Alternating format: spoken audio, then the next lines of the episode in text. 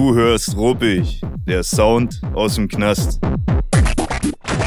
Ich habe insgesamt drei Kinder, einen älteren Sohn und äh, zwei mit meiner letzten Lebensgefährtin.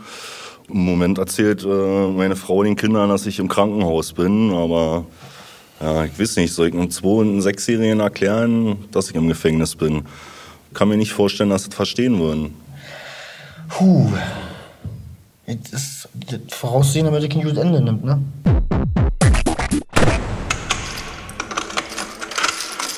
Mehr Infos findest du unter www.ruppig.net. Net natürlich nur mit einem T. Du findest uns auch auf allen anderen bekannten Plattformen.